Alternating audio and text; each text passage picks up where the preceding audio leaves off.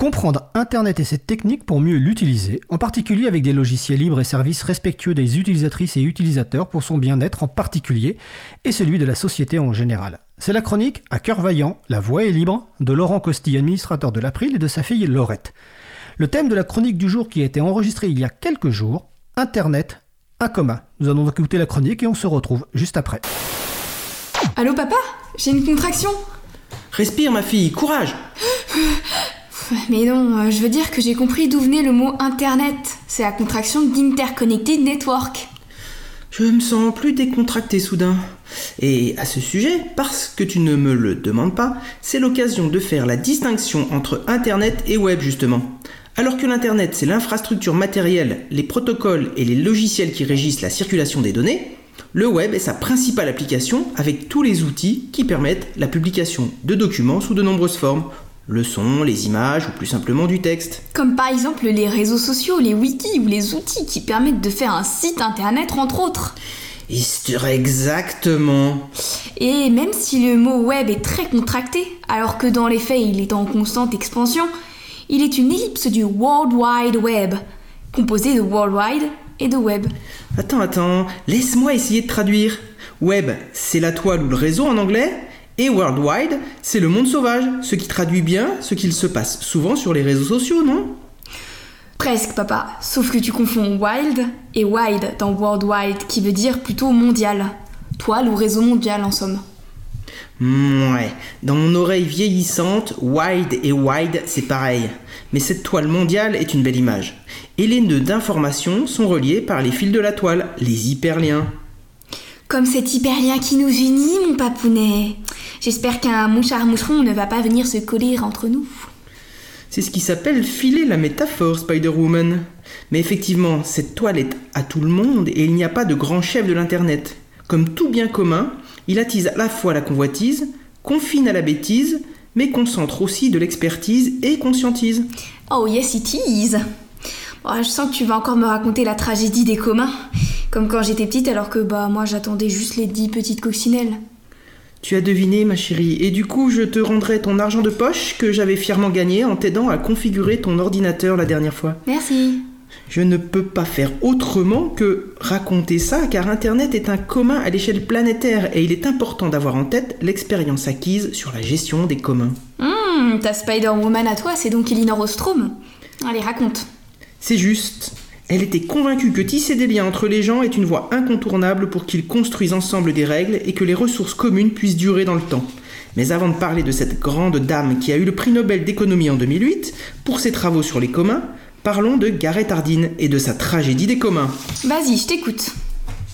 Le petit chaperon rouge trottinait dans les grands bois. Quand soudain, une ombre louche, un grand loup à l'œil sournois. Euh, ouais, ouais, sauf que ça, c'est ce que te chantait ta grand-mère, et euh, le grand loup à l'œil sournois, ça pouvait vraiment pas être Facebook ou Google à l'époque, hein. Ah, exact. euh, et c'est en 68, quand elle avait 40 ans, que l'article de Gareth Hardin a été publié dans Science. En anglais, c'était The Tragedy of the Commons, la tragédie des communs.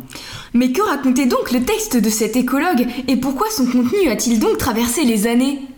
D'abord, je vais essayer de retranscrire en quelques mots ce que posait ce texte. Il convient de prendre ce qui va suivre avec des pincettes, puisque synthétiser un contexte et une pensée reste un exercice approximatif. Ok, ok, je vais t'aider. Il s'agissait, si je me souviens bien, de voir comment allait évoluer une ressource naturelle partagée. Gareth Hardin avait pris l'exemple d'un pré communal où chaque habitant du village avait le droit de venir librement, gratuitement, comme bon lui semblait, et faire paître ses moutons. Mais c'est exactement ça C'est vrai que raconter tous les soirs depuis ta naissance, tu n'aurais aucune excuse de ne pas t'en souvenir. Et sa démonstration de pensée positionnait les différents fermiers utilisateurs du pré en compétition pour s'accaparer le maximum de la ressource libre et gratuite disponible.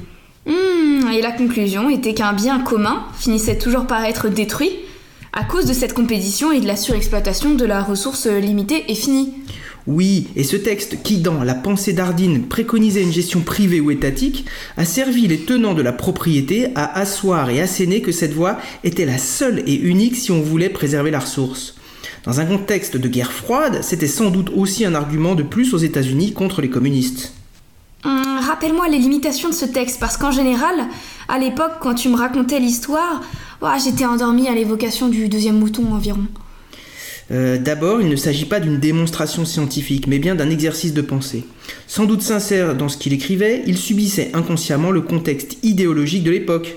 Ensuite, c'est une approche économique qui oublie la dimension humaine et la capacité à s'organiser, poser des règles. C'est ce qu'a montré Elinor Ostrom et toutes les autres recherches sur le commun. Le bien commun n'est pas qu'un bien, car il intègre aussi des acteurs, des relations et des logiques de gestion. Oui, et c'est d'ailleurs pour cette raison que les personnes qui se sont penchées sur ces questions préfèrent éluder le terme bien, pour ne garder que le substantif commun. Bah, D'autant qu'un bien reste souvent dans l'inconscient collectif quelque chose de matériel, alors que sur Internet, on évolue souvent dans le domaine de l'immatériel. Effectivement, il convient aussi de considérer les biens matériels, un vélo par exemple, et les biens immatériels comme une œuvre de l'esprit, que sont les musiques, les images ou les vidéos. La consommation, entre guillemets, de biens dans ces deux catégories n'a pas du tout la même conséquence malgré ce qu'on veut parfois nous faire croire. Oui, grâce à la vidéo de Nina Palais, j'avais parfaitement compris ça. Attends, attends, attends, je te recherche ça. En français, ça donnait un truc euh, comme ça.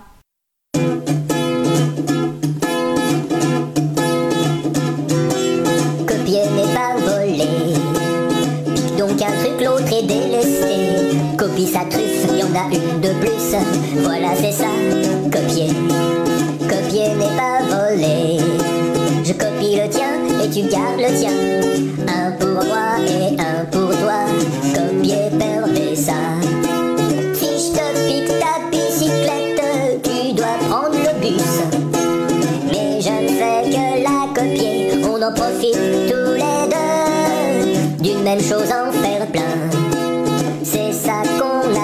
copier.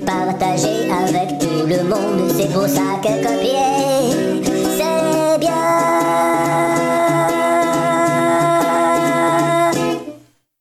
Bravo ma puce et merci à Nina Palais d'avoir publié ça en Creative Commons by SA, citation de l'autrice et partage à l'identique. Ça permet de bien comprendre que, au nom du sacro-saint business et du pognon, certains se sont sentis obligés de tenter de recréer de la rareté sur Internet, alors qu'intrinsèquement, l'immatériel, c'est la multiplicité. Cette recréation de la rareté est artificielle selon moi. Ça ne fait que dissiper de l'énergie pour pas grand chose dans la plupart des cas. Un jour, je t'expliquerai les NFT, les Non-Fungible Tokens. Ah, mais oui, ces vieilles images claquées de chaussures qui volent en 3D. Oui, c'est une illustration parfaite d'une volonté de recréer de la rareté. Ok, ok, mon papounet, mais là, à l'image de l'entropie, qui ne serait qu'une mesure du temps qui ne cesse de croître dans l'univers, on a fongibilisé tout le temps de cette chronique. Va falloir qu'on se quitte, à mon plus grand regret, bien évidemment. Tu as raison, ma puce au silicium. On va conclure en disant qu'il faut bien prendre soin de ce commun qu'est Internet et que nous devons toutes et tous contribuer à préserver ses bons côtés. En attendant, poutou à toi Poutou papounet C'était donc la chronique à cœur vaillant La voix est libre de Laurent et Laurette Costi. Je précise que le dessin animé copié n'est pas volé de Nina Palais. Jean-Christophe Becquet, dans sa chronique du 12 février 2019, en a parlé longuement. Donc je vous renvoie sur le site de causecommune.fm ou april.org pour retrouver le podcast.